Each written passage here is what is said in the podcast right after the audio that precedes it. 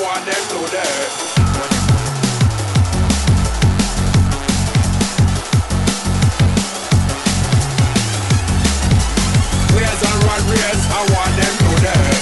Footcast, el espacio del fútbol centroamericano.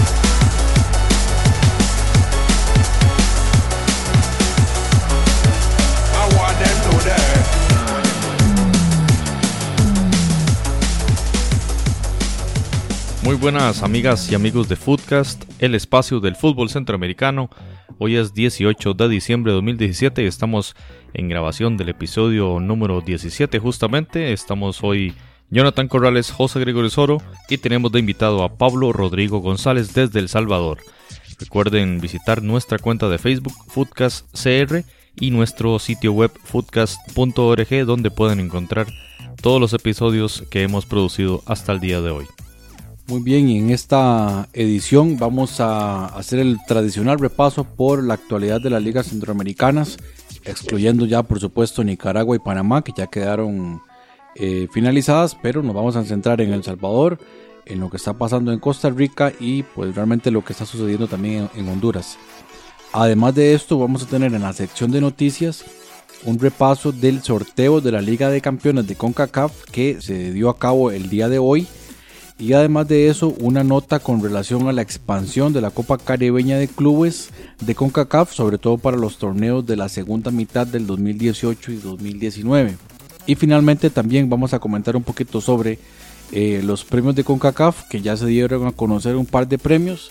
Y finalmente vamos a tocar el tema de los Juegos Deportivos Centroamericanos en lo que respecta a la disciplina del fútbol. Footcast, el espacio del fútbol centroamericano. Muy bien, vamos a empezar por lo que está ocurriendo en el fútbol hondureño. Para la gente que no ha estado pendiente de lo que ha ocurrido en los últimos días, o más bien en las últimas semanas, porque ya este tema pues lleva, lleva ya semanas. Todo esto viene pues de las últimas elecciones eh, presidenciales de Honduras, en donde pues aparentemente el actual presidente Juan Orlando Hernández se ha proclamado nuevamente electo y pues hay un descontento popular originado pues de sospechas de eh, un posible fraude electoral. En medio de esto están las semifinales de la Liga Nacional Profesional de Honduras y el miércoles anterior se disputaba la primera semifinal entre Real España y el conjunto de Maratón. El partido va 2 a 0, el, segundo gol un penal, un penal muy dudoso que le han sancionado a favor del Real España. La afición del Maratón empieza a mostrar un descontento bastante grande y imaginémonos el estadio en San Pedro Sula donde la gradería, una gradería de un, de un costado, digamos del costado este, empieza a lanzar piedras contra la del lado norte, que es donde está la gente del Real España. En medio de estas aficiones hay niños, hay mujeres, eh, incluso están las modelos de los patrocinadores, están ahí en medio de esa, eh, ese envío de proyectiles. De un momento a, a otro, la afición empieza a saltar a la cancha. Ya la seguridad ha perdido total control sobre el partido. Los jugadores tienen que salir corriendo hacia los camerinos y la afición que empezó a correr hacia el sector contrario de donde estaba ocurriendo la principal disputa eh, empezaron a, empujar las, las puertas de seguridad para que las abrieran la policía finalmente accedió a esto pero en esos 10 15 minutos de terror que estaba viviendo la afición ahí hubo gente que intentó subirse la malla eh, llanto padres con, niños en sus brazos.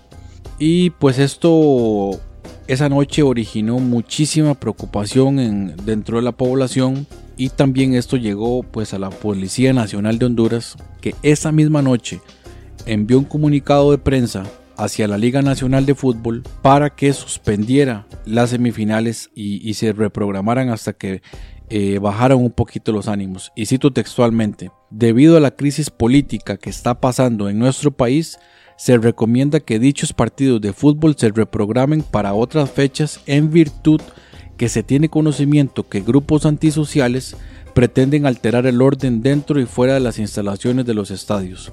Entonces el día jueves, finalmente, la Liga Nacional de Honduras decide suspender la otra semifinal entre el Olimpia y el Motagua. Y eh, no se sabía realmente cuándo se iba a reanudar el campeonato. Finalmente el día de hoy ya se ha oficializado cuándo se va a reanudar y esto va a ser este miércoles, este miércoles 20 a partir de las 3 de la tarde se van a disputar las llaves de ida entre el Olimpia y el Motagua y lo que falta por jugar entre el Real España y Maratón que más o menos iban por el minuto 65 por lo tanto lo que queda es muy poco.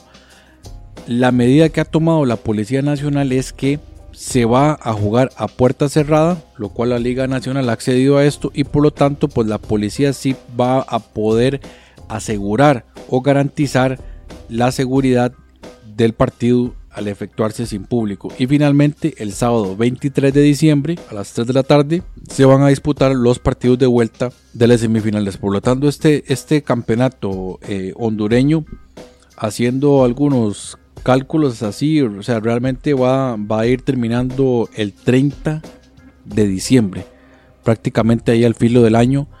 Y pues bueno, pues que dicha que, que el campeonato pareciera que sí va, va a poder finalizar, pero también lamentable esos ánimos, esa efervescencia social, pareciera que aún está lejos de poderse eh, bajar ese, ese ímpetu. Sí, Jonathan, lamentable la situación hondureña y también cuando vemos imágenes de las finales en Guatemala, la final en El Salvador, en el Cuscatlán, cuando veíamos la final en el Rommel Fernández o la final en Managua, todos estos estadios llenos completamente de las aficiones de los diferentes equipos en competencia. Lamentable por estas aficiones de estos cuatro equipos, los clásicos de San Pedro Sula y Tegucigalpa, que tengan que privarse digamos, por, por un grupo de personas que bueno, cometieron estos actos de, actos de violencia bastante feos, bastante grotescos en detrimento de un espectáculo futbolístico, pero que sin duda son reflejo de una situación social y política bastante efervescente que tiene el, país de Honduras hoy por hoy. Entonces, eh, lamentable esta situación y bueno, los equipos hondureños sin duda se verán afectados en, términos económicos, ¿verdad? Por la... no van a cobrar ahora las entradas que iba a ser a estadio lleno seguramente ambos juegos. Vamos a ver qué pasa con la final también, porque al rato la policía dice que igualmente la final se, jugará a puerta cerrada y sin duda que va a ser una afectación económica muy, muy importante para los, para los clubes. E incluso el día de hoy han continuado los saqueos, han continuado los disturbios en Honduras, por lo tanto, como repetíamos, la situación está lejos todavía de eh, estar en, calma o bajo control de la, a nivel de seguridad. Por lo tanto, es un temor latente y es una, es una opción real, es, es algo que realmente podría ocurrir en los próximos días. Y ahí nada más comentar que la gente que había comprado, por ejemplo, la entrada para el partido de ida en Olimpia y el, y el Motagua, le, le, van a reembolsar. Y yo había dicho que el maratón era favorito contra el Real España y el Real España pegó primero 2 a 0 Todavía queda tiempo, pero vamos a ver qué pasa. Para mí, una sorpresa si el Real España finalmente logra meterse en la final.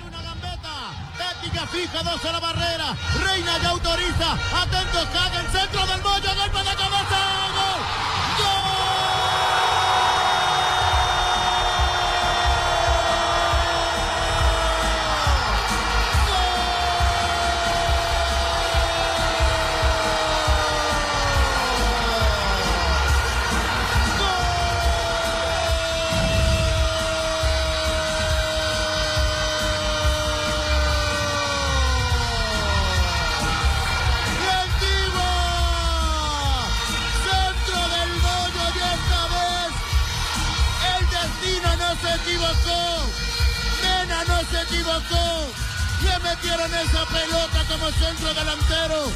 Y el Pico, que ya sabe cuál es el sabor de salir campeón, se eleva, sube, se detiene y ve toda esta escenografía. Y él sabe, él sabe qué es lo que hace empatía con esto. Y es un momento crucial y debe de ser un gol. Con golpe de cabeza le doblan las manos a Kagen. Y aquí sí, el pueblo aguacatero que es fiel y es creyente hasta la muerte, tiene que celebrar porque no hay dos caminos, aquí solamente hay uno y ese es el campeonato. Gol de Mena, gol de Antigua. Bien, pasamos ahora a hablar de la Liga Nacional en Guatemala, que disputó la final de este torneo de apertura. Recordemos que tanto Municipal como Antigua eran los contendientes en esta finalísima, que se disputaba a doble juego, a diferencia de lo que sucedió en Panamá y a diferencia de lo que sucedió en El Salvador. El jueves 14 de diciembre, el Municipal recibió en el Mateo Flores al equipo de Antigua, el duelo que terminó uno por uno. Al 47 un autogol de Hamilton López y al 83 Felipe Baloy puso el empate de los locales. Ese primer juego entonces el jueves 14 terminó uno por uno. El municipal no logró sacar diferencia jugando como local y en aquel partido jugaron, además de los conocidos guatemaltecos como Fran de León del equipo de municipal, los internacionales centroamericanos como Felipe Baloy y Blas Pérez representación panameña en este equipo de Municipal que presenta uno de los mejores cuadros de la competición. Mientras que el Antigua, ahí tenemos a Delemos, el portero costarricense, a José Antonio Mena y Alan Miranda, los tres de Costa Rica. Y por supuesto entonces el Antigua, que en ese juego logró un importantísimo resultado que disputaba entonces el juego de vuelta el 17 de diciembre. Este día el Antigua logró derrotar 2 por 1 al Municipal en el Estadio Pensativo en la ciudad colonial y logró con esto el título de Apertura 2017 en la Liga Nacional de Guatemala. José Antonio Men, el costarricense, logró el 1-0 al minuto 16. Frank de León el empate al 41 de parte del Municipal. Y al 52 Alejandro Díaz marcó el gol definitivo, el gol del campeonato en el cual el Antigua de Guatemala Fútbol Club logra este título de apertura 2017. Municipal tiene la pelota. Activa el juego. Antigua campeón del torneo Apertura. El equipo guacatero. Merecido campeón. Este Así es, bueno, una victoria importantísima para el equipo del, de la Antigua que de hecho pues llevaba esa ventaja de haber empatado el, el juego de ida y logró hacer valer su casa, el estadio pensativo de la ciudad colonial de Antigua en Guatemala. Y es importante destacar que la Antigua tiene una racha muy interesante y es algo que le ha ocurrido también a algunos equipos aquí en, en Costa Rica por este formato de los torneos cortos y es que, por ejemplo, el Antigua quedó campeón en el Apertura 2015, Apertura 2016 y ahora Apertura 2017. Entonces algo tiene la Antigua con este mes de diciembre en donde pues le cae bien y ha logrado sus únicos tres títulos, los ha logrado entonces disputando ese torneo de apertura. Por el lado del municipal, bueno, ahí hay una decepción bastante grande porque a priori tenía el equipo más completo, el equipo más competitivo, figuras individuales, Felipe Baloy, tenía a, este Carlos Camiani, el mismo Blas Pérez, Jaime Alas del Salvador, Felipe Baloy de Panamá, entonces era un equipo bastante competitivo, pero finalmente se queda en la orilla. La razón, bueno, principalmente no supo sacar ventaja en ese partido de ida y al final pues se queda en la orilla. Ahora, el equipo de, la antigua estuvo en las primeras posiciones del campeonato prácticamente pues a lo largo del torneo. De hecho, Adrián de Lemos fue finalmente el portero menos batido con únicamente 12 goles en contra y pues con también con la presencia de jugadores importantes como es el caso de José Contreras, un jugador ya veterano en el fútbol chapín, de igual manera Freddy Thompson, también muchos años de estar ahí en, en el fútbol guatemalteco, Jairo Arreola, por lo tanto, sí, pues el equipo era competitivo. Y si le sumamos a esto, pues la presencia de pues refuerzos eh, respetables, como es el caso de José Mena, un defensor que ha mostrado sus cualidades y pues le ha caído bastante bien el fútbol guatemalteco. Alan Miranda, que también fue titular en este partido final. Y pues como ya nombrábamos el caso de Adrián de Lemos. Ahora, algo importante, ahora que hablamos del argentino Alejandro Díaz, es que este Alejandro Díaz fue uno de los jugadores que fue sancionado por dopaje en enero del 2016, luego de que obtuvieran el segundo título pues del, del equipo de Antigua y entre ellos recordaremos que o recordarán que también estuvo el costarricense Alexander Robinson involucrado. Además de ello, pues también estuvo ahí Leonel Aroche y Víctor Ayala. De todos estos cuatro jugadores, únicamente Díaz se mantiene con el equipo. Sabemos que Alexander Robinson retornó a Costa Rica, estuvo sin equipo por mucho tiempo debido a este tema del dopaje, pero al haber recibido ya el alta por parte eh, de la entidad internacional, donde ya les, les vuelven a otorgar el permiso para jugar, pues Alexander Robinson eh, disputó eh, este torneo de apertura con el equipo de Grecia. Y Alejandro Díaz logró eh, entonces retornar al, equipo de Antigua y el Gambetita Díaz, como le llaman, pues logró eh, ser una pieza clave en, este, en la obtención del título número 3 en las vitrinas del equipo colonial. Y ahí para cerrar el tema de guatemalteco es interesante ver que desde la apertura 2012 hasta el clausura 2015 el Comunicaciones mantenía una ventaja eh, una hegemonía, digamos, en este fútbol, siendo campeón en múltiples ocasiones en ese periodo que acabo de mencionar, hasta que en el Apertura 2015 irrumpe el Antigua Guatemala Fútbol Club y desde que el Antigua fue campeón en ese momento por primera vez en Apertura 2015, el Comunicaciones no ha logrado un campeonato. Veamos en, este, en esta temporada cómo el Comunicaciones queda eliminado en la, en la última fecha, la fase regular, queda lugar 7 y por lo tanto no entró en, en la fiesta grande de la, de las liguillas en los playoffs para llegar a las semifinales. Pero entonces es un dato muy interesante como con la irrupción de la antigua en esos primeros lugares, el Comunicaciones no ha logrado, digamos, un campeonato desde el 2015. Situación que sí logró el Municipal, porque el Municipal fue campeón en el clausura 2017. Eh, actualmente podía llegar al bicampeonato y es el mismo Antigua el que le impide esto y logra, como dijo Jonathan, el tercer título en su palmarés del equipo de Antigua. Y habrá que ver qué va a pasar con el municipal, pues que a pesar de, pues de contar con figuras importantes, incluso el caso de Marco Papa, que fue prácticamente despedido del club en las últimas semanas, habrá que ver qué va a pasar con todas estas figuras internacionales que sabemos que su salario pues no debe ser nada barato el caso de los panameños eh, y de los otros jugadores extranjeros. Habrá que ver qué va a pasar con estos jugadores, cómo se va a reformar, eh, reforzar. El mismo caso también del Comunicaciones, que ya despidió a los costarricenses que estaban allá, Manfred Russell, que también jugó, fue jugador de la antigua. El caso de, Diego Estrada y Eric Scott, el mismo Néstor Monge, pero Ronald González sí se va a mantener al, frente del equipo. Eh, de igual manera en el Chelajú, Ronald Gómez se va a mantener ahí en el equipo. Y pues ya se empiezan a escuchar algunos de los refuerzos, algunas de las salidas también. Sin duda el, próximo año también vamos a tener un campeonato muy reñido y tanto municipal como comunicaciones estamos seguros de que van a retornar con mucho más ímpetu para poder lograr otra vez eh, colocarse entre eh, los mejores equipos de Guatemala. La número 5 que la tiene Juan Barahona. Barahona que deja para Diego Chavarría. Toca en corto, le entrega la pelota a Oscar Serén. Aquí Oscar que sirve para Rodolfo Zelaya. Se puede venir el cuarto, se puede venir el cuarto. ¡Gol!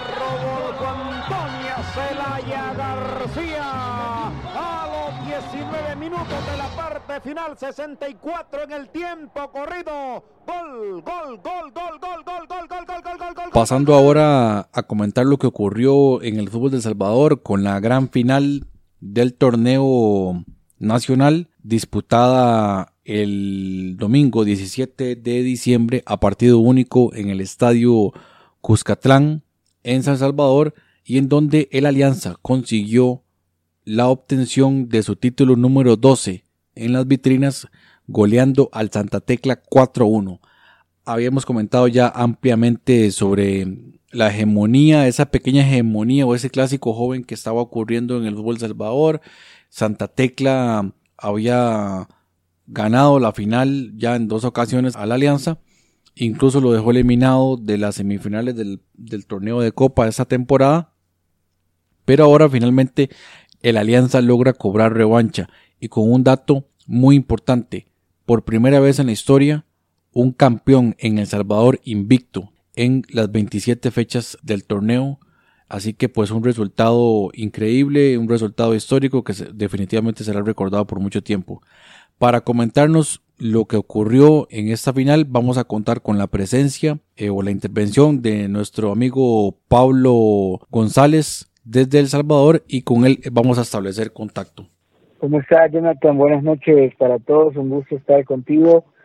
La verdad es que todavía nos estamos recuperando de la fiesta del día de ayer, porque como tú dices, pues fue, la verdad es que una, una locura, algo histórico que nunca se había vivido en el fútbol salvadoreño, nunca un equipo se había coronado como campeón invicto, y pues Alianza que siempre se le exige muchísimo, que siempre siempre tiene altas expectativas en cuanto a afición, a prensa.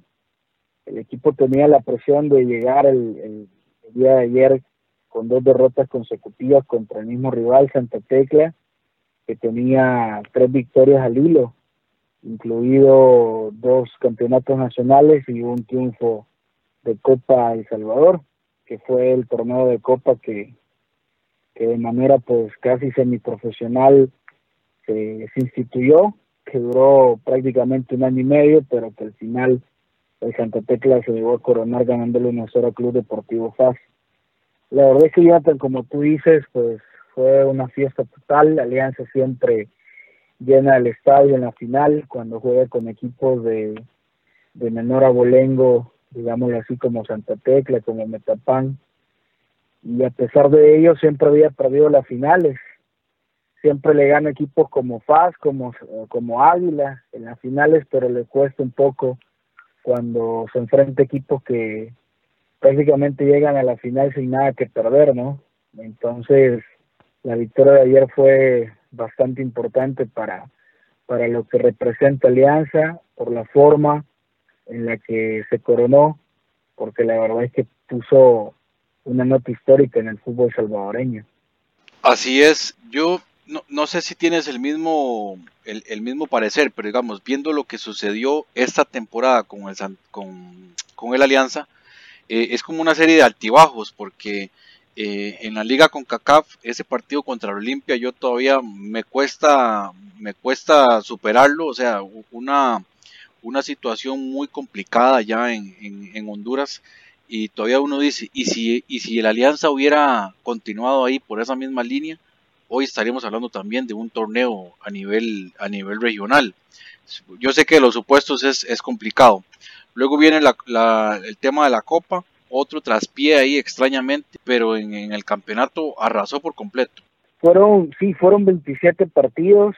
El equipo, fíjate que el equipo eh, tiene muchísima convocatoria, es el equipo que tiene mayor convocatoria, eh, lo dicen las estadísticas, y a pesar de eso, la gente en algunos momentos eh, no acompañó al equipo como hubiese querido por toda la inversión que hizo en cuanto al plantel pero por lo mismo porque tuvo algunas algunas fechas seguidas de empates consecutivos sin embargo nunca el equipo nunca nunca se lo ha derrotado. Y el tema de la de la Copa de Campeones de la Liga Campeones de CONCACAF en su en su fase de, los equipos centroamericanos que se enfrentaron entre sí pasó muy bien la, la pasó muy bien el, el partido eliminatorio contra eh, el cuadro de, Honduras el primero que se enfrentó con el Platense si no me equivoco el Platense fue con el que se enfrentó y luego ya venía eh, contra el Olimpia que prácticamente era casi que una final adelantada, se manejó así, era una final adelantada, aquí la gente apoyó muchísimo, se ganó 1-0 con gol de Rodolfo Zelaya, eh, que sigue siendo figura acá en el en el fútbol salvadoreño y que incluso se habla de que de que el día de ayer fue el último partido de, Fito con los salvos porque probablemente probablemente viaje a China Mm. o al fútbol eh, al fútbol árabe entonces eh, fue figura y lastimosamente todo lo que pasó, el tema de las bengalas allá eh, en Honduras, donde empezaron faltando cinco minutos para que concluyera el partido, tiraron bengalas los aficionados de Olimpia y el árbitro le reclama mucho, le reprocha mucho a la gente de Alianza que no suspendió el partido como decía el reglamento, sino que lo continuó y ahí fue cuando Costly no perdonó con un centro y un cabezazo, como siempre nos, nos vacunan, como decimos los hondureños. Entonces, lamentable ese, esa derrota, quizás en un momento donde el equipo empezaba todavía a tomar forma. Ya venía de un campeonato, de un torneo, de un semestre con, con el técnico Jorge Humberto Izarco Rodríguez, que se le ha dado la continuidad, pero el equipo me parece que todavía en ese momento estaba tomando forma. Eh, quizás si, si, ese partido contra Olimpia hubiera sido ahí por el, por el mes de, de octubre, donde estaba en mejor momento el, el equipo lencista, yo creo que hubiese sido un partido, una serie más que espectacular, porque también el Olimpia pues tiene a un técnico experimentado que conoce muchísimo el área, que conoce, conoce muchísimo el fútbol eh, al estilo de los hondureños, y probablemente hubiera sido un espectáculo bastante importante, una final adelantada, pero bueno, al final eh, el equipo a pesar de, de tener esa, esa, esa, esas competiciones al mismo tiempo, pues nunca, nunca perdió la racha invicta y se mantuvo así hasta el final en el torneo nacional. Y por ahí estaba escuchando también que, por ejemplo, hay otros muchachos que probablemente van a salir del equipo, como Narciso Orellana, y no sé si hay algún otro más que, que, pueda salir. Digo esto pensando en que, digamos, para la próxima temporada, por ejemplo, la Alianza ahora va a competir en la próxima liga con CACAF o todavía tendría chance de, de jugar la Liga de Campeones del 2019. ¿Cómo, ¿Cómo sería ese proceso ahí? Hasta el momento está clasificado con esta, bueno, por lo menos tiene una eh, tiene una plaza ya segura en la liga con CACAF, que es el torneo que es el torneo de Centroamérica en la en la eh, en la temporada 2018-2019, es decir, en el segundo semestre del 2018 porque la que viene, que inicia en febrero, si no me equivoco, finales de enero, ya es la Liga de Campeones con CONCACAF, donde juegan probablemente con esa diferencia de puntos que hizo Alianza, se sumó al final 50 puntos, también eh, rompiendo récords eh, en torneos cortos en el fútbol salvadoreño con 22 jornadas, con esa diferencia prácticamente de 9 puntos que hizo con Santa Tecla que terminó en segundo lugar con 41. Yo creo que va a clasificar directamente a la próxima Liga de Campeones de CONCACAF en el 2000, pero sería hasta el 2019. Entonces el formato es un poco benévolo porque fíjate que este equipo si, jugaran los mejores de, Centroamérica en el segundo trimestre del 2018, en el segundo semestre del 2018, perdón, eh, esta alianza yo creo que sería candidato a ganar la liga de CONCACAF, pero al final si sos el mejor clasificado al torneo regional, te terminas viendo las caras con, con los con los de MLS y la Liga MX, entonces es un poco benévolo. Saca, una, saca una, una, una tabla general para el otro año. Sí, se saca una tabla general donde si hay dos campeones, eh, clasifica el que mejor puntaje logró en todo el, en los dos torneos cortos, en la apertura y en el clausura. Si Alianza quedara bicampeón en el, quedara campeón en el próximo campeonato, eh, clasificaría directamente, ¿no? Por ser el único campeón de, los dos torneos. Ahora, eh, si tuvieras que elegir así los tres mejores jugadores de este torneo, ojo que no necesariamente de la Alianza, tal vez hay algo, algún otro por ahí, eh, ¿a quién colocaría? Yo, yo, yo me imagino que Gustavo Guerreño debería estar ahí en ese top 3, pero no, no sé a quién más incluirías. Pues Gustavo Berreño fijo, Gustavo Berreño fijo, en los otros equipos es bastante difícil porque ha tenido un poco irregular. Si nos vamos tal vez por lo que figuraron y por lo que representaron, yo creo que podríamos podríamos colocar eh, al otro que terminó con 15 goles, pero que no fue goleador por el tema de los penales. Guerreño no toma los penales, entonces se le premia a Guerreño como el máximo goleador. Pero el otro podría ser también el panameño Armando Polo, que fue un jugador que vino por primera vez a la Liga del Salvador.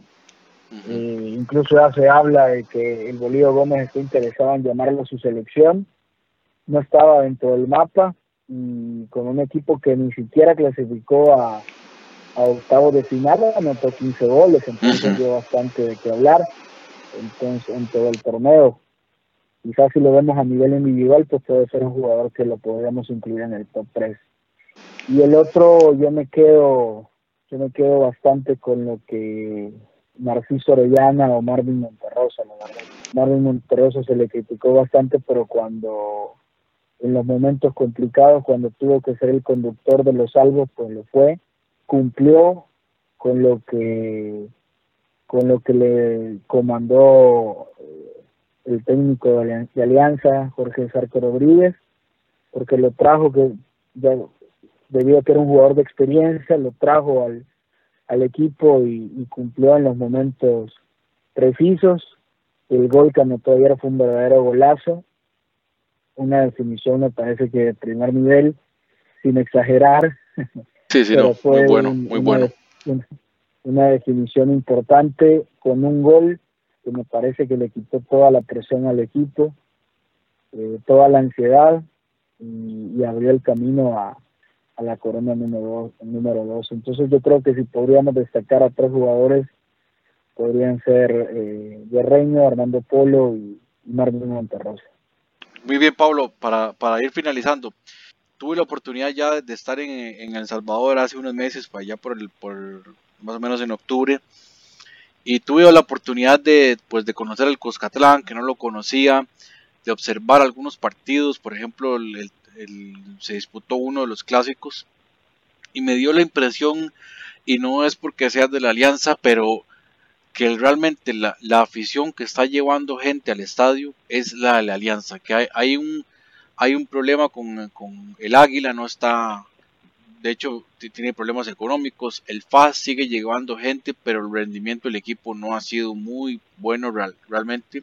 Me, deja un, sentimiento como incluso de preocupación en el sentido de que ya la gente, por ejemplo, eh, se interesa más por un Barcelona Real Madrid que lo que haga Faz y Águila, lo que se juega uno de, los, de los clásicos de antaño. ¿Qué, ¿Qué, crees que está ocurriendo en, en, El Salvador? Y esto es algo, ojo, que no es solo El Salvador, esto ya lo, he visto también en Guatemala e incluso también en otra escala en Panamá. Creo que, que aquí cabe mencionar que el fútbol salvadoreño en los últimos años no ha sido un fútbol ejemplar, no ha tenido resultados positivos el tema de los amaños trastocó mucho. Incluso ayer la gente que de los otros equipos, de los, las aficiones de, de SAS, de Ávila, eh, más allá de la rivalidad con Alianza, pues empiezan a hablar siempre cuando hay resultados así muy holgados, empiezan a hablar de amaños y todo. Entonces es una mancha que pues parece que no la vamos a olvidar muy pronto. Y aparte que todas las decisiones eh, dirigenciales discutidas que se toman, equipos como FAS y Águila, grandes en el fútbol salvadoreño con historia, sufren pérdidas económicas, que los mismos jugadores denuncian que no les pagan sus salarios, que pasan dos, tres meses sin cobrar. Entonces, todo este circunstancias, todas estas cosas, circunstancias negativas, vienen a empañar y vienen a trastocar, digamos, eh, el sentido de pertenencia que tiene el aficionado hacia un equipo. Si bien es cierto, Alianza es el que ha convocado, eh, el que más ha convocado en los últimos años, tú ves partidos de Alianza con 3.000, 4.000 personas, incluso a veces hasta menos cuando se juega miércoles en la noche. Bueno, eh, eh, eh, en esta, y en esta final, y, también lo vi en otros partidos, la gente hace fila desde la noche anterior. La gente llega y siempre en las finales de Alianza pues ya está acostumbrando la gente así, porque básicamente todo el sector popular que acá le llamamos como, que le llamamos sol general, es todo el sector eh, popular, donde llega eh, el mayor número de aficionados, se acaban muy rápido las entradas, aparte que los revendedores también hacen hacen su negocio y pues se quedan con, con muchísimas entradas eh, en su poder que las terminan revendiendo a otro, a otro precio un poco más alto. Entonces, para evitar todo esto, la gente llega desde muy, desde muy temprano y se queda concentrada, aunque luego pues regresen a sus casas y terminan regresando al estadio ya a la hora más cerca del partido, pero como, como te mencionaba,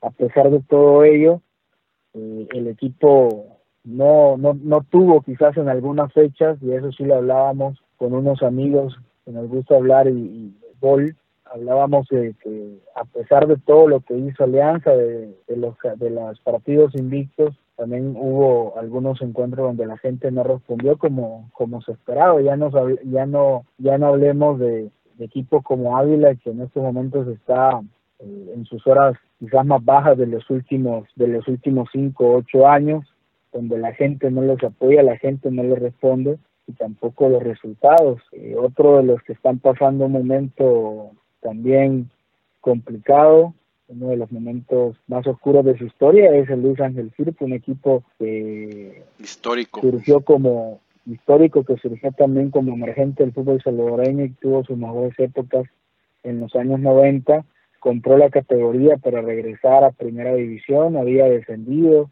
compró la categoría y este es el momento donde los jugadores pues, siguen denunciando que les deben todavía dos, tres meses de salario, entonces eh, no se sabe también qué rumbo va a tomar. El presidente que tenía el club se lo dio a, otra persona para que, se, para que se hiciera cargo.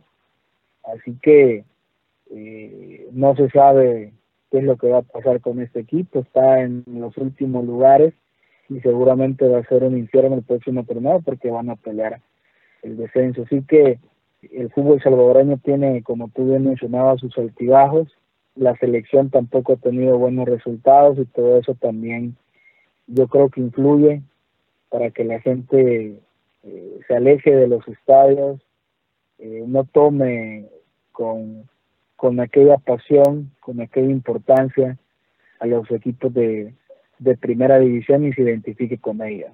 Muy bien, Pablo. realmente te agradecemos infinitamente por esta, por esta intervención suya aquí en, el espacio del Footcast, el espacio del fútbol centroamericano. Y un abrazo a la distancia. Esperamos vernos pronto, Pablo. Gracias, Jonathan. Un saludo para ti, un saludo para todo el equipo. Y pues desde este lado de la cancha siempre vas a ser bienvenido y cuando regreses a Salvador, pues nos avisas y, vamos a disfrutar de un buen partido de, de la Liga Mayor de Fútbol aquí en El Salvador para Anthony Mate. El servicio con Carrillo, que va al ataque. Llega Carrillo, mete el centro. Cabezazo, el guardameta en la línea. El balón, el fondo gol del Pérez Celedón. Gol. McDonald's de Pablo Ascurra, que aquí mete el cabezazo el balón bueno, aquí parece que no ingresa, le vuelve a quedar a Ascurra, que ahora sí define, la manda al fondo para que no haya ninguna duda. Y en un minuto y medio, muy temprano en el complemento, Pérez Celedón le está ganando 2 a 1 Herediano. Bien, y pasando al campeonato de primera división en Costa Rica, se disputó la última jornada de la cuadrangular que definía el equipo que va a enfrentar a Heredia en la final de este torneo de apertura 2017. Bien, para repasar, el miércoles anterior, el 13 de diciembre, Santos de Guapiles empató en casa 1 por 1 contra Pérez Celedón y el Deportivo Saprissa derrotó 1 por 0 en un juego bastante polémico al Club Sport Herediano. En ese momento, el Club Sport Herediano ya no tenía posibilidades de ganar la cuadrangular y por lo tanto ya estaba garantizada la final nacional. El domingo 17 se enfrentaba el Deportivo Saprissa al Santos de Guapiles y el Herediano recibía la visita del Pérez Celedón. En ese momento Pérez Celedón era el líder de la cuadrangular y un triunfo de Pérez Celedón en Heredia le daba muchísimas posibilidades de garantizar ese primer lugar de la cuadrangular, mientras que Saprissa no lograra un triunfo y que sacase una victoria con mayor gol diferencia frente al Santos de Guapiles. Toda la semana fue bastante polémica en el sentido de que Hernán Medford anunciaba el uso de jugadores juveniles contra Pérez Celedón pensando en que ya no tenía posibilidad de ganar la cuadrangular y que tres días después tendría que jugar el partido de ida a la final. Entonces, mucha polémica de parte de Saprisa y de Heredia en el sentido de que no poner el 100% de sus, de sus fuerzas para que el Pérez Celedón lograse la victoria y por lo tanto enfrentar al Pérez Celedón como ganador de la cuadrangular. Bueno, finalmente los resultados quedaron así. El Deportivo Saprissa el domingo 17 recibió al Santos y perdió en casa 1 por 2. 1 por 2. El partido fue en el Ricardo Saprissa. El primer gol del partido eh, fue a cargo de Raymond Salas del Santos de Guapiles cerca de la finalización del primer tiempo. Y Anderson Leite empató muy rápido el gol de Saprissa, el 1 por 1. Pero Wilmer Azofeifa logró el 1 por 2 con el que Santos logra derrotar al Deportivo Saprissa, le quita, digamos, esa posibilidad enorme de alcanzar el liderato en la cuadrangular. Y mientras tanto, al mismo tiempo, en el Eladio Rosabal Cordero, el equipo de Pérez Celedón logró vencer como visitante al Herediano 1 por 2. El primer gol fue al minuto 2, José Mitchell, que ha venido en un buen momento, una buena racha goleadora de este jugador espigado del PZ. El empate fue a cargo de William Quiroz al 25, el Club Sport Herediano, y al 46, Paulo Dante Ascurra, el jugador del Pérez León, logra el 1 por 2, con el que Pérez logra los 13 puntos, gana la cuadrangular y disputará el partido o la serie final contra el Club Sport Herediano. El Deportivo Saprissa quedó con 10 puntos y mientras tanto Heredia de tercero con 6 y Santos en el fondo con 5 puntos. Así que ha sido toda una mezcla de puntos, de polémicas y bien, hay que decirlo. En cierta forma, el hecho de que Santos lograse ganar ese partido o que Saprissa no logró sacar la tarea, véase del punto de vista que se vea, evitó una enorme polémica en el fútbol de Costa Rica en el sentido de esta alineación de muchos jugadores juveniles de parte del Club Sport Herediano. Coincido plenamente con ese último comentario, me parece que eso le ha quitado por dicha este tema del morbo de Herediano, que me parece don Hernán se equivoca en gran forma en, respetar el, el, campeonato de esa manera, porque estuvimos a punto de, de haber tenido una jornada bastante extraña. Incluso se pudo haber ido al lanzamiento de moneda. Por dicha no llegamos a eso porque hubiera sido en parte vergonzoso para el fútbol de Costa Rica. Y tengo que ser honesto, a mí este tema de la cuadrangular no me gusta para nada. Me parece alargar de cierta forma algo que, que no debería ser. Incluso equipos que han preparado un campeonato de 22 fechas de manera pues seria, esperando llegar a la final, pues finalmente se pueden quedar afuera. El caso de Santos, por ejemplo, Pérez León clasificó de cuarto y ahora se mete a la final. Ese partido que disputó Heredia Saprissa entre semana, pues bastante polémico. Si bien es cierto, el arbitraje parece que influyó, yo creo que también ahí el Herediano peca en, lo de siempre, caer en estos temas del arbitraje, empezar a meter un poquito de, de temas que no tienen que ver con, con, el fútbol, precisamente lo que ocurre dentro del terreno de juego, las tácticas, la estrategia, porque Herediano no tuvo un buen partido y eso es algo que les cuesta aceptar, que el rendimiento de Herediano viene de menos a, de más a menos y habrá que ver si esto les puede afectar en este partido final que por lo contrario Pérez de Ledón viene de menos a más. Eh, un campeonato irregular pero que en esta última etapa logran sacar pues el mejor rendimiento y finalmente pues figuras que habían venido ahí de forma irregular como el caso de Casal, uno de los goleadores del campeonato, el mismo Pablo Ascurra, también uno de los eh, extranjeros pues más sobresalientes del, del, torneo, empiezan ya a sacar un poquito más eh, ese buen rendimiento. Eh, me parece aún así que Herediano llega como claro favorito y amplio favorito para ganar la final. Recordemos que el primer partido se va a disputar en el estadio municipal en el Valle del General y el partido de vuelta será el sábado a las 8 de la noche en el Rosabal Cordero, por lo tanto pues será de ahí tendría la ventaja de cerrar el partido en casa.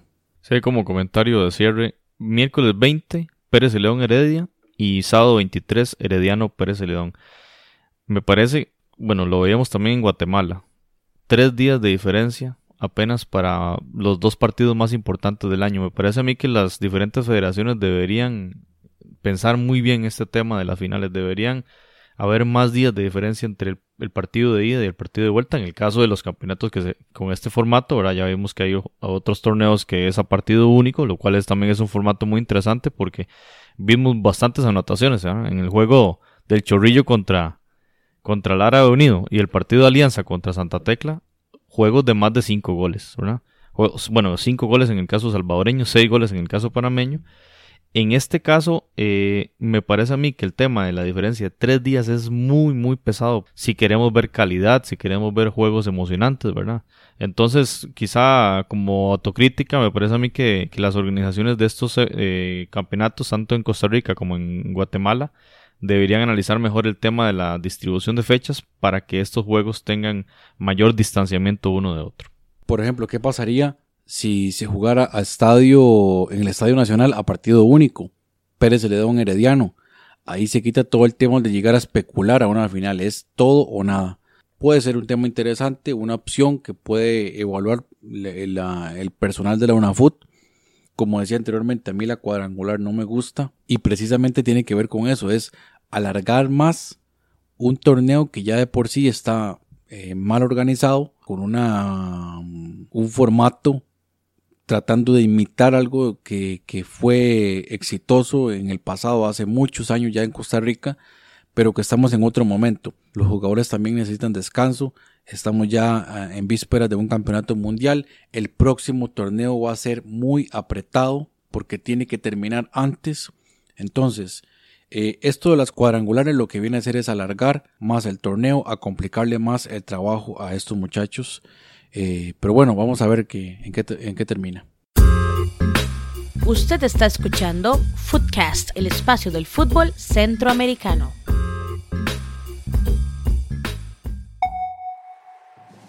Muy bien, pasamos ahora al tema de la CONCACAF. Esta semana ha sido una semana bastante llena de noticias de parte de la Confederación, de parte de su sitio web oficial.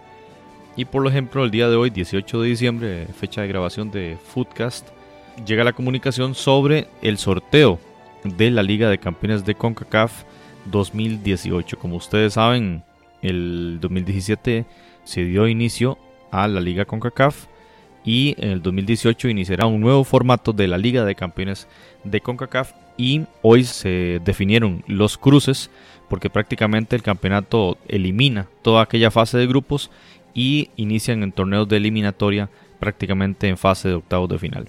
Voy a mencionar cuatro de los primeros juegos. El Cibao FC, el equipo de República Dominicana y campeón de la zona caribeña, enfrentará al Chivas de Guadalajara. Santa Tecla de El Salvador enfrentará al Seattle Saunders de la MLS. El Olimpia de Honduras enfrentará al New York Red Bulls. Y el Motagua, también hondureño, enfrentará al equipo Tijuana de México. Y en el resto de las llaves, del sorteo que se realizó el día de hoy, el Colorado Rapids enfrentará al Toronto FC, actual campeón de la MLS de los Estados Unidos. El Tauro de Panamá enfrentará al FC Dallas. El Deportivo Saprissa enfrentará al América de México. Y el Herediano, campeón costarricense, enfrentaría entonces al Tigres, actual campeón de la Liga Mexicana de Fútbol. Bien, Jonathan, ahí lo, interesante, bueno, siempre ya, ya conocemos cuál es la mecánica de la CONCACAF, ya lo conocemos de la Copa Oro también, ¿verdad? Que va mucho enfoque en el tema económico, de cómo hacer rentable estos juegos y cómo llevar gente a los estadios y demás. En el caso de la Copa Oro está muy claro que son partidos en Estados Unidos, aquí estamos hablando de un formato nuevo que lo que evita es aquellos juegos, ¿verdad? Que se disputaban muchas veces en fase, en fase regular, que tal vez no tenían importancia porque había una diferencia muy grande en la puntuación y no había nadie en la cancha, en, el estadio. Ahora como que están tratando de entrar de una vez de lleno con la parte emocionante del campeonato. Y bueno, aquí lo curioso es, los mejores equipos, tanto de MLS como, como de la Liga MX, estaban sembrados en el bombo 1. Y si vemos bien, no hay cruce entre ellos, excepto Colorado Rapids y Toronto FC pero es por una cuestión de país, ¿verdad? Porque Toronto sí estaba en el bombo 2. Entonces, básicamente, para hablar a rajatabla, los equipos de México y Estados Unidos estaban bombo 1 y todos estos equipos van a cerrar como local en el juego de vuelta. Tienen esa, digamos, entre comillas, ventaja competitiva en este, en este sentido. Los demás equipos, los centroamericanos y el equipo de República Dominicana, el Cibao FC, disputarán el juego de ida como locales. Entonces, básicamente ese era como el formato de, digamos, de distribución en los bombos. Y eh, los datos actuales son México y Estados Unidos van a poner dos, van a poner, perdón, cuatro representantes cada una de estas ligas en, este torneo, en este nuevo formato de, de la Liga de Campeones. El equipo de Costa Rica presentará tanto a Heredia como a Saprissa y es una circunstancia especial por la sanción que tiene el equipo, eh, perdón, el país de Guatemala a cargo de la FIFA, pero en la idea y en el espíritu original de la creación de la Liga de Campeones en este nuevo formato, Costa Rica solo tiene un, un espacio, lo mismo que Honduras, que Guatemala, que Panamá, El Salvador y que Canadá, en este caso representado por Toronto FC, lo mismo que la parte caribeña y el puesto que se gana el campeón de la Liga CONCACAF, que para esta ocasión ha sido el Olimpia de Honduras. Así es, y es que pues en el caso del equipo del Toronto que representa a Canadá por ese, pues esa entre comillas torneo canadiense para la clasificación a esta Champions League, que es un torneo únicamente tiene cinco equipos, entonces pues e, es un tanto vergonzoso diría yo lo que hace con CACAF ahí para meter ese último, ese último cupo canadiense. Como bien lo decía usted, es el único equipo de la MLS que no entraba en ese bombo 1 por ser una clasificación que viene por el tema de la, del ranking de países de Canadá. El, el puntaje no le da y tiene que ver con la participación de equipos canadienses en anteriores ediciones de estos torneos. Ahora bien, pues también el tema de Guatemala, al perder el cupo, pues entraba Herediano. Y en el caso de la liga de, en la liga con CACAF, el cupo de Guatemala se lo habían dado a Honduras. Entonces por eso Honduras tuvo cuatro representantes en ese torneo. Las llaves yo creo que pues ya con base en este panorama que teníamos anticipando la, el, sorteo, pues nos imaginábamos que era un escenario que podía ocurrir y desfavorable totalmente para los equipos centroamericanos. Creo que tal vez el único ahí que tiene un poquito de posibilidades puede ser el Tauro, que se enfrenta al FC Dallas, que no anda para nada bien. Y otro de los equipos centroamericanos que podría tener algún tipo de opción es el caso del Olimpia, que tiene un equipo muy fuerte y va a enfrentar al New York Red Bulls, que no necesariamente anda en su mejor momento. Habrá que ver, por ejemplo, el caso del Motagua, campeón en Honduras de la temporada anterior. Hay que ver cómo llega a enfrentar al Tijuana, que no tuvo pues un rendimiento tan aceptable en esta última Liga MX, pero sabemos que tiene un buen equipo. En eh, el caso de, de Santa Tecla, viene fuerte, digamos, ha tenido un rendimiento aceptable en los últimos torneos. Se va a enfrentar al Seattle Sounders, campeón de la MLS del torneo anterior, subcampeón de este torneo uno de los equipos más fuertes del área. Creo que ahí, pues lamentablemente el sorteo no lo ha favorecido en ningún aspecto. Y por ejemplo, el, eh, Chivas, campeón en 2016, perdón, campeón en, el torneo de clausura 2017. En este torneo de apertura 2017 no le ha ido para nada bien. Sin embargo, ya empezamos a ver los refuerzos que trae Chivas muy importantes. Por lo tanto, Chivas va a ser uno de los equipos a tener cuidado que podría ganar. En el próximo torneo vamos a analizarlo un poquito más a fondo, pero ahí e, es uno de los equipos que, vamos a tener a, tomar en cuenta. Exacto, Jonathan. En el próximo episodio hablaremos en mayor profundidad de estos cruces y que en resumen dan cuenta, por supuesto, que esa determinación de Bombo 1 y Bombo 2 y en el Bombo 2 todos los equipos de Centroamérica, por supuesto que todos van a tener panoramas bastante negativos de entrada, digamos, Heredia y Saprissa estaban bailando con la más fea en este caso, era América y Tigres. Pero repetimos, en el episodio 18, que dicho sea de paso será el último de Foodcast para este 2017, hablaremos en profundidad de estos cruces de la Liga de Campeones de la CONCACAF 2018.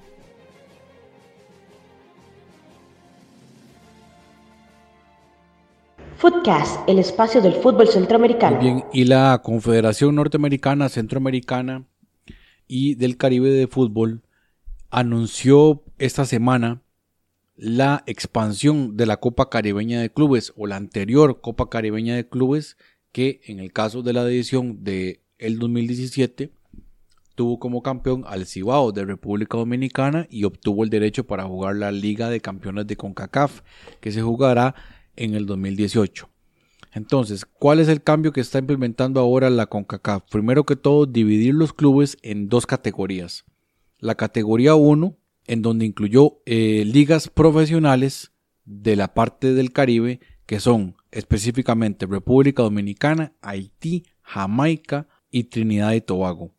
Ocho clubes de esos cuatro países. Y una categoría 2, en donde incluye 12 clubes de las 12 ligas, asociaciones miembros de la parte del Caribe que no cumplen los requisitos mínimos de licencia de clubes de CONCACAF.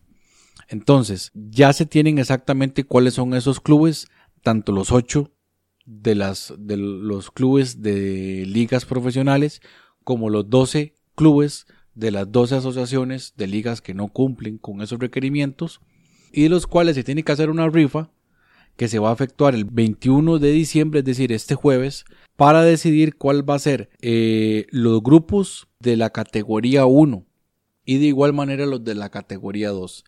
¿Qué va a pasar ahí? De la categoría 1, que aparecen los siguientes 8 clubes en este momento.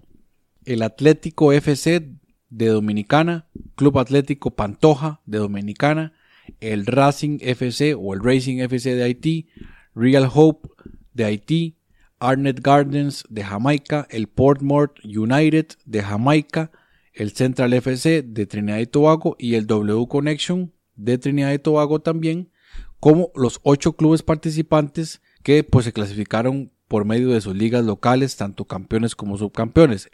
Y luego viene la categoría 2 con los campeones de las 12 asociaciones restantes del Caribe, que son el campeón de Aruba, el Deportivo Nacional, el Weymouth Wales de Barbados, el Real Rincón de Bonaire, Boden Town de Islas Caimán, el Centro Dominguito de Curazao, el Club Deportivo Hard Rock de Granada, el Saint Rose de Guadalupe, Fuerza de Defensa de Guyana, el Club Franciscain de Martinica, el Keyon FC de Cristóbal Nieves, Avenues United de San Vicente y las Granadinas y finalmente el Inter Moengotapoe de Surinam.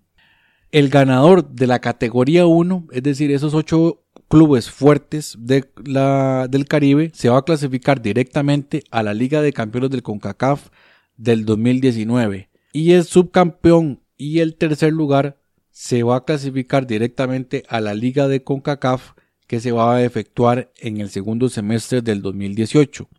El cuarto lugar de esos ocho clubes fuertes del Caribe, el que quede cuarto lugar se va a enfrentar al que gane de la competencia de los 12 clubes de la categoría 2.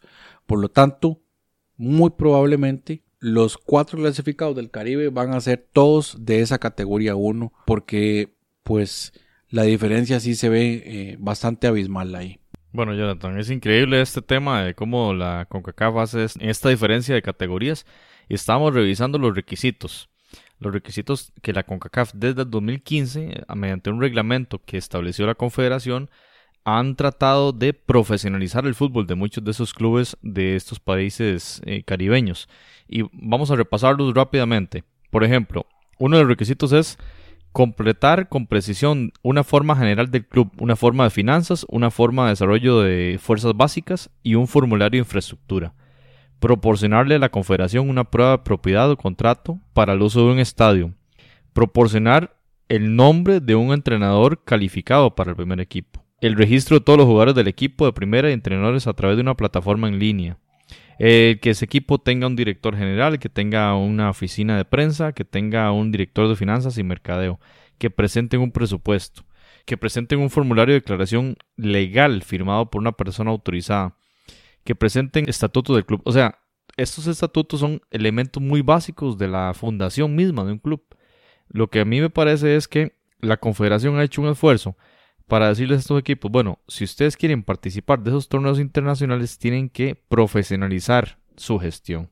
E, eso es muy básico, me parece a mí. Ahora, lo que me lleva a mí la duda es qué sucede con equipos de otros países que no veo por ahí, que por ejemplo Cuba, qué pasa con eh, Puerto Rico, ¿verdad?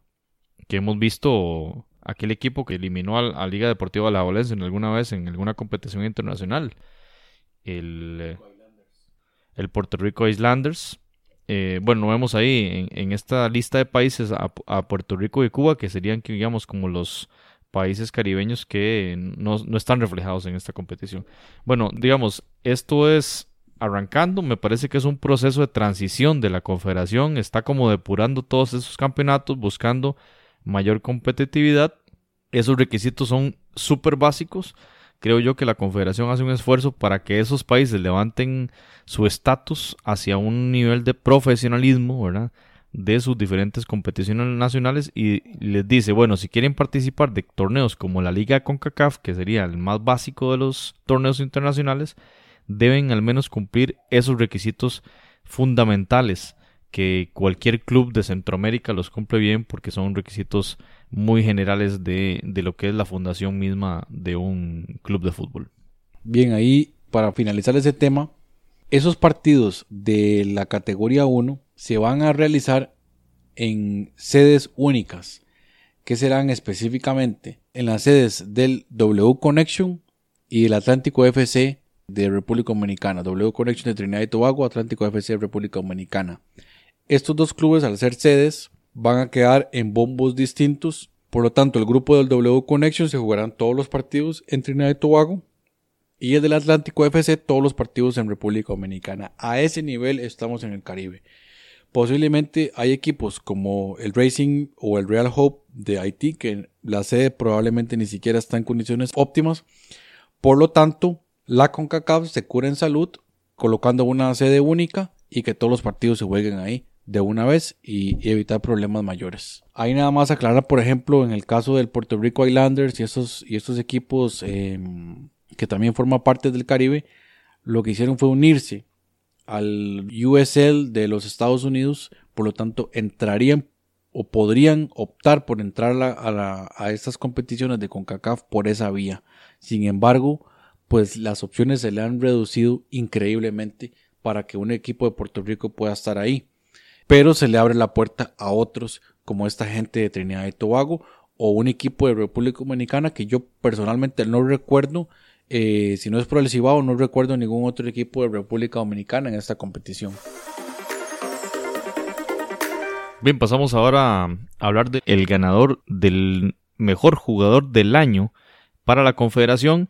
Y en este caso se anunció de parte de la CONCACAF que Keylor Navas Gamboa, el jugador de Pérez Celedón, jugador costarricense, el portero del Real Madrid, ha sido nombrado el jugador del año de la CONCACAF para el 2017, venciendo, por ejemplo, al Chucky Lozano, jugador mexicano del PSV Eindhoven, o Andre Blake, el portero del Philadelphia Union, el jamaicano.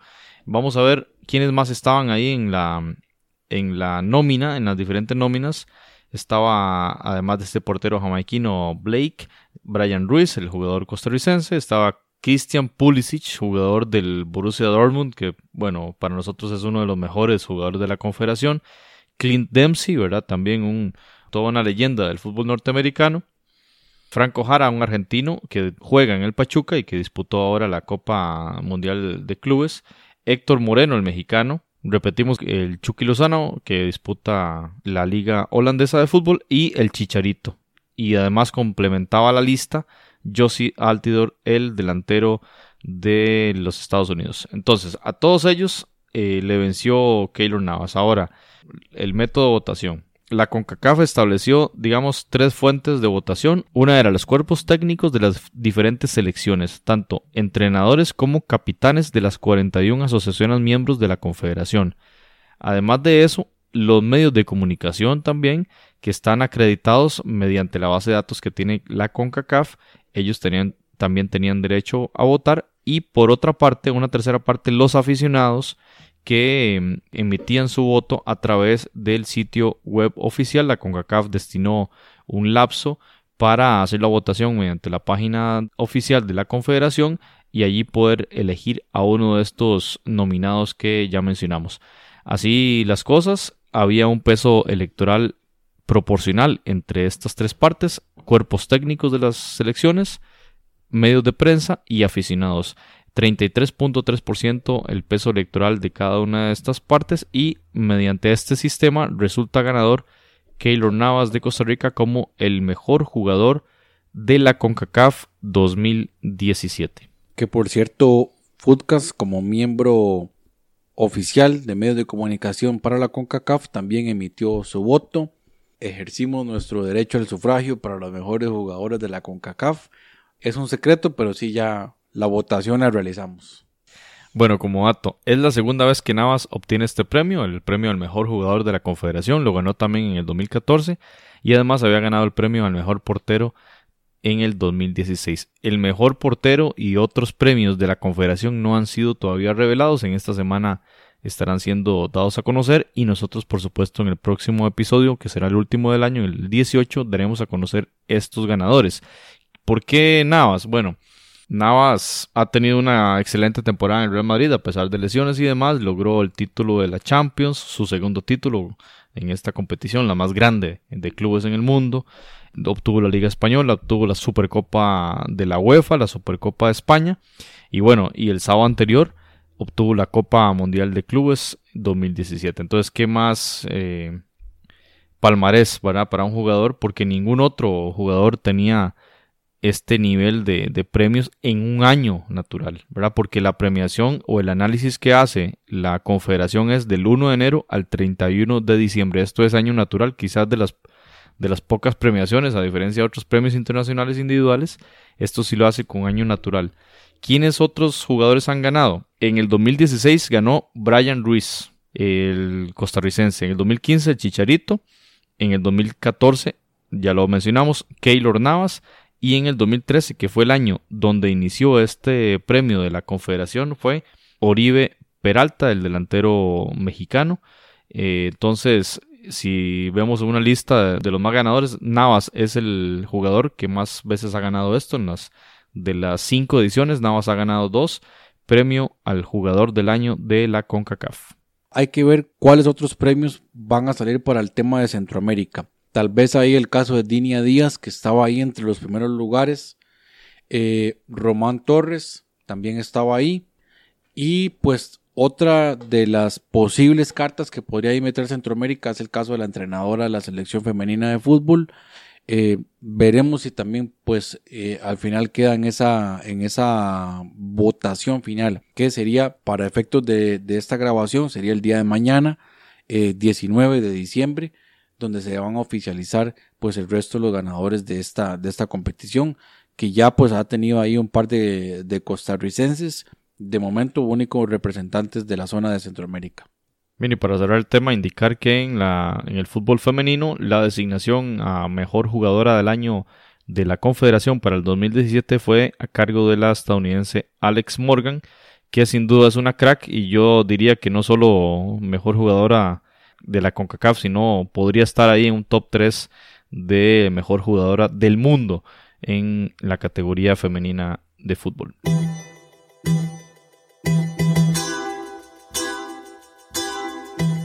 Usted puede escuchar otros episodios en footcast.org. Sube la mano Centroamérica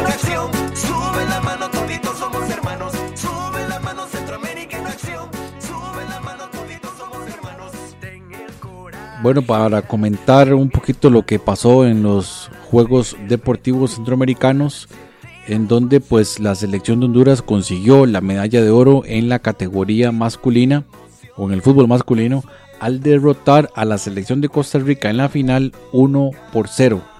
Eh, pues hay que decir que el campeonato en sí, tanto femenino como masculino, pero en este caso pues comentando la parte masculina, no fue de una gran calidad eh, a nivel futbolístico. Selecciones más o menos entre un sub-21, sub-20, sub-21, más o menos era la, categoría que se estaba eh, jugando. La selección de Costa Rica con muchos altibajos. Eh, ya habíamos comentado que en la semifinal tuvo problemas para derrotar a la selección de Nicaragua, que era el anfitrión. Y finalmente la selección de, de Costa Rica llegó a la final para enfrentar a Honduras, que Honduras sigue dando buen paso en las ligas menores. creo que hace anterior generación de futbolistas también la había ganado Honduras. Es decir, ya hay cierta hegemonía ahí en, en categoría de menores, también en sub-20, en Juegos Olímpicos. Ahí Honduras lleva la delantera, sin duda alguna. Y en el caso del Salvador, también rescatar que gana la medalla de bronce al derrotar a la selección de Nicaragua un gol por cero en el partido por el tercer puesto. Entonces, repetimos, medalla de oro para Honduras, subcampeón Costa Rica con medalla de plata y medalla de bronce para el equipo de El Salvador. Un total de 13 goles anotados, más o menos un promedio de 1.3 por partido. Bien, en el fútbol femenino eh, el formato era el siguiente. Eran cuatro equipos en la competición, Costa Rica, Nicaragua, Panamá y El Salvador. Lo que la organización definió fue hacer una cuadrangular de la cual, oigan bien, todos clasificaban a la segunda fase, que era la fase de semifinales. Simplemente entonces la, ronda regular significaba una forma de distribuir los cruces en semifinales. El, equipo costarricense terminó con tres victorias en los tres juegos disputados. El equipo de Nicaragua terminó en segundo puesto, Panamá de tercer lugar y El Salvador perdió los tres partidos y quedó en el último lugar. De tal forma, las semifinales fueron Costa Rica contra El Salvador. Esa semifinal ganó el equipo de Costa Rica 3 por 0. Y el otro cruce fue Nicaragua contra Panamá. El partido terminó empatado 1 y Nicaragua venció en penales al equipo canalero. De forma que la final y la medalla de oro se disputó entre Costa Rica y Nicaragua. El partido que terminó 1 por 1 y que al final las ticas lograron eh, derrotar al equipo nicaragüense 2 a 0 en los tiros desde el punto de penal. La medalla de oro entonces quedó para Costa Rica, la de plata para Nicaragua y en el duelo por la medalla de bronce, tal como reflejaron los resultados en la primera ronda, el equipo de Panamá eh, logró esa medalla tras derrotar 4 por 1 al equipo salvadoreño en los tiros desde el punto de penal. En resumen, medalla de oro para Costa Rica, plata para Nicaragua y medalla de bronce para el equipo de Panamá. Ahora bien, ¿qué sucede con esto? Esto significa también una especie de eliminatoria para los vigésimos terceros Juegos Centroamericanos y del Caribe que se van a disputar en Barranquilla, Colombia en el 2018. A partir del mes de julio se disputarán estos juegos importantísimos y que entonces los equipos, los que obtuvieron medalla en la categoría masculina, Honduras, Costa Rica y El Salvador, están clasificados, están sembrados para disputar entonces la medalla de oro en estos Juegos de Barranquilla y en el caso femenino los equipos de Costa Rica y de Nicaragua, es decir, solo medalla de oro y medalla de plata fueron los que clasificaron eh, para estos juegos. Así que Costa Rica y Nicaragua en la categoría femenina serán quienes disputen o quienes representen, digamos, a Centroamérica en estos Juegos de Barranquilla 2018.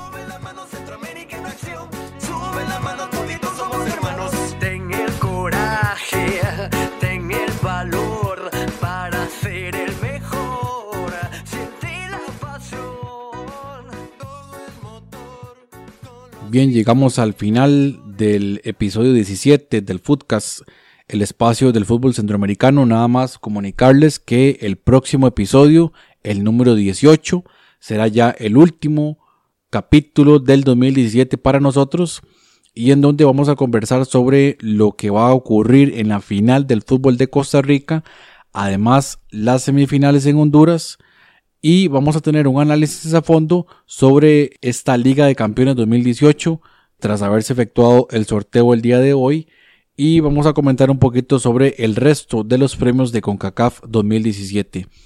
Nada más para despedida, recordarles buscarnos en Stitcher, buscarnos en iTunes, buscarnos en Facebook, en Twitter, darle like a la página, eh, hacernos llegar sus comentarios. Para nosotros es muy importante y esperamos que este episodio haya sido de, su agrado.